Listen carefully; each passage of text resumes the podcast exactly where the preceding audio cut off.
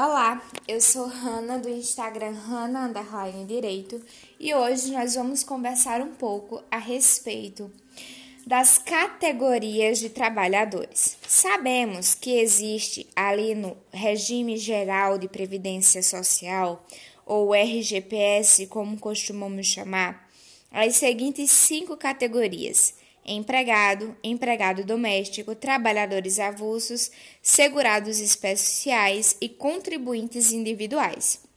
Nesse vídeo, falaremos dos empregados domésticos e dos trabalhadores avulsos. Temos como empregado doméstico apenas aquela vista, teoricamente, em nossa imagem mental, como empregado doméstica que faz os afazeres domésticos da casa. Não independe da profissão, diz respeito à atividade. Um médico, por exemplo, que trabalha para uma família de modo contínuo, oneroso, subordinado, pessoal, que trabalha mais de dois dias por semana, sendo médico maior de 18 anos, que seja maior de 18 anos que trabalha para uma pessoa ou para uma família em âmbito residencial. Essa, apesar de ser médico, ao contrário do que a nossa é, imagem mental preconceituosa, misógina, é, estruturalmente misógina coloca em nossa cabeça, ele estará sendo empregado doméstico. E aí o rol diz que empregado doméstico é justamente aquele regido pela lei complementar é, 150, mas ele diz que o regime previdenciário, como a gente já falou aqui, é o RGPS. Maior de 18 anos, que trabalha mais de dois dias por semana, porque menos que isso é diarista. Trabalha de modo contínuo, oneroso, subordinado e pessoal para pessoa ou família. Por quê? Se for é, para pessoa jurídica, é empregado. E se for menor de 18 anos, se enquadra como empregado. Em âmbito residencial, porque se for é, trabalhando em uma empresa ou trabalhando em um âmbito, em um local que tenha fins lucrativos, existe, passa a existir uma confusão e aí, existindo a confusão entre empregado doméstico e empregado, fica-se com empregado, que é aquele que vai ter mais benefício para o profissional.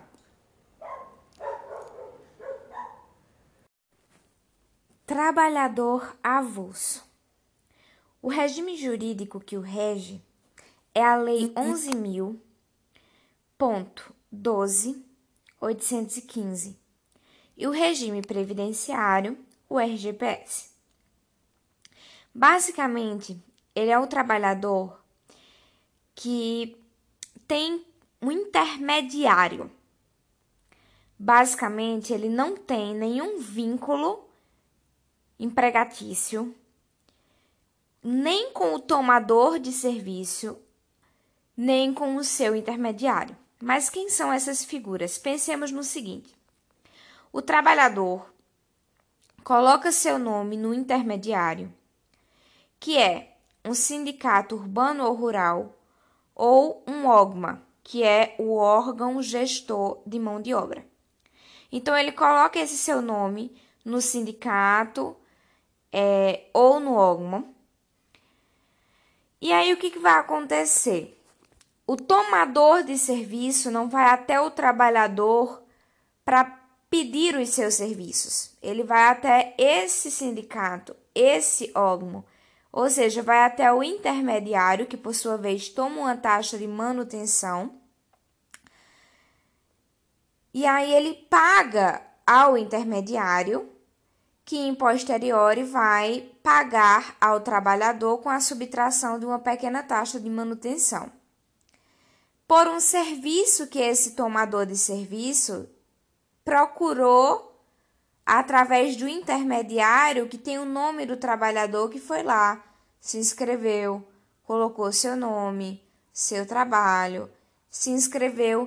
E quando o tomador de serviço quiser um serviço, ah, que por exemplo, aquele indivíduo é, executa, que é a especialidade, que é a sua profissão, aí ele falará com o sindicato, falará com o órgão, que por sua vez dará o nome daquele trabalhador vinculado, e aí ele vai ser chamado. Ele não tem vínculo empregatício nem com o tomador de serviço, nem com esse intermediador aí, esse intermediário, que por sua vez, como a gente já falou, toma uma, toma uma pequena taxa de manutenção. É... E, gente, isso é muito, muito comum nos portos brasileiros. Quando o navio de proporções maiores, assim, passando, se não me engano, de 20 toneladas ou é a partir de 20 toneladas, ele vai atracar, ele precisa atracar num porto. Esse porto, ele tem um ógmo.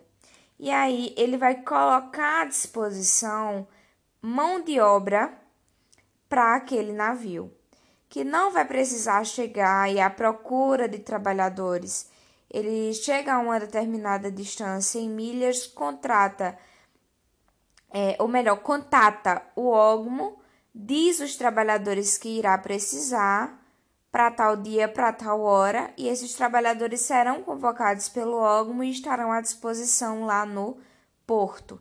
Inclusive, existe um rol falando a respeito disso, dessa questão portuária. Mas vale lembrar que isso aqui do trabalhador avulso não se enquadra, não se enquadra em terceirização. Isso não é terceirização. Isso é uma categoria de trabalhadores que estão ali dentro do regime geral de previdência social. É uma das cinco categorias e essa categoria tem esse intermediário mas isso não é terceirização. E aí eu vou ler esse rol taxativo para vocês, porque essa relação portuária é bem interessante e aparece demais o trabalho avulso nela. Bom, esse rol ele tem como objetivo dizer quem é esse trabalhador avulso, né?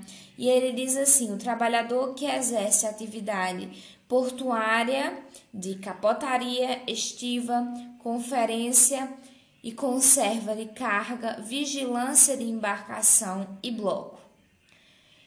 Inciso 2. O trabalhador que estiva, o trabalhador de estiva, perdão, de mercadoria de qualquer natureza, inclusive de carvão e minério. Inciso 3.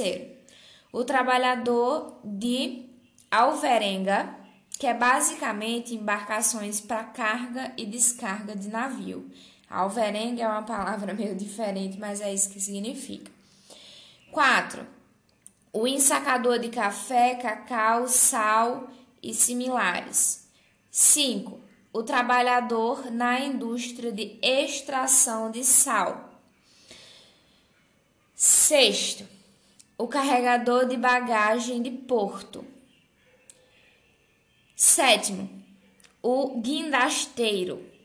Oitavo, classificador, o movimentador e o empacotador de mercadorias em portos. Tá vendo que portos aparece bastante? E por fim, nono, o prático de barras em o, é, o prático de barras, acho que é assim que fala, o prático de barras em portos. Gente, para exercer essa, essa profissão, a última que eu falei, eu não vou repetir porque eu não sei se a pronúncia está certa, mas acho que está. É necessário é, ter uma questão de, de habilitação, que essa habilitação vai ser dada pela Marinha, ok? E existe um teto, um, não existe um teto máximo, acredito, mas existe um piso mínimo de 20 mil reais para essa profissão aqui. Não existe concurso, mas é feita uma prova, tipo a OAB, na qual você não está competindo com outras pessoas, mas você precisa atingir uma certa é, pontuação. Bom, para que serve esse prático? Para atracar o navio. Porque atracar o navio é uma tarefa muito difícil. É como se fosse o flanelinha ali é, do navio. Porque se bate num coral se, se a passa é numa localização onde a gente sabe que tem mangues que, que são de extrema preservação, ou que estão com ovas de peixe ou com ovas de tartaruga. E aí existe essa importância para questões ambientais e também para a questão de segurança. E aí é por esse motivo que existe esse piso mínimo de 20 mil reais, mas aí é o piso mínimo, viu? É um navio, por exemplo, de 20, tonel é, de 20 toneladas, 20 mil. Se ele faz, por exemplo, dois navios de 20 toneladas na semana e mais um de 40 toneladas, ele ganhou aí no mínimo, né? 20 mais 20 mais 40, 80 mil reais em uma semana. Então é bastante coisa. E aí, aqui, acho que no, é, eu falo da Paraíba, aqui em Cabedelo, nosso porto tem apenas espaço para dois navios, mas existem portos com espaço para 12, para 20 navios. Existiu o grande porto de Santos aqui no, no Brasil. E bom, é uma profissão que dá bastante dinheiro, vale salientar esse curió aí. Bom, me sigam nas redes sociais, arroba underline, direito, arroba underline, psicanálise. E te espero aqui para mais podcasts.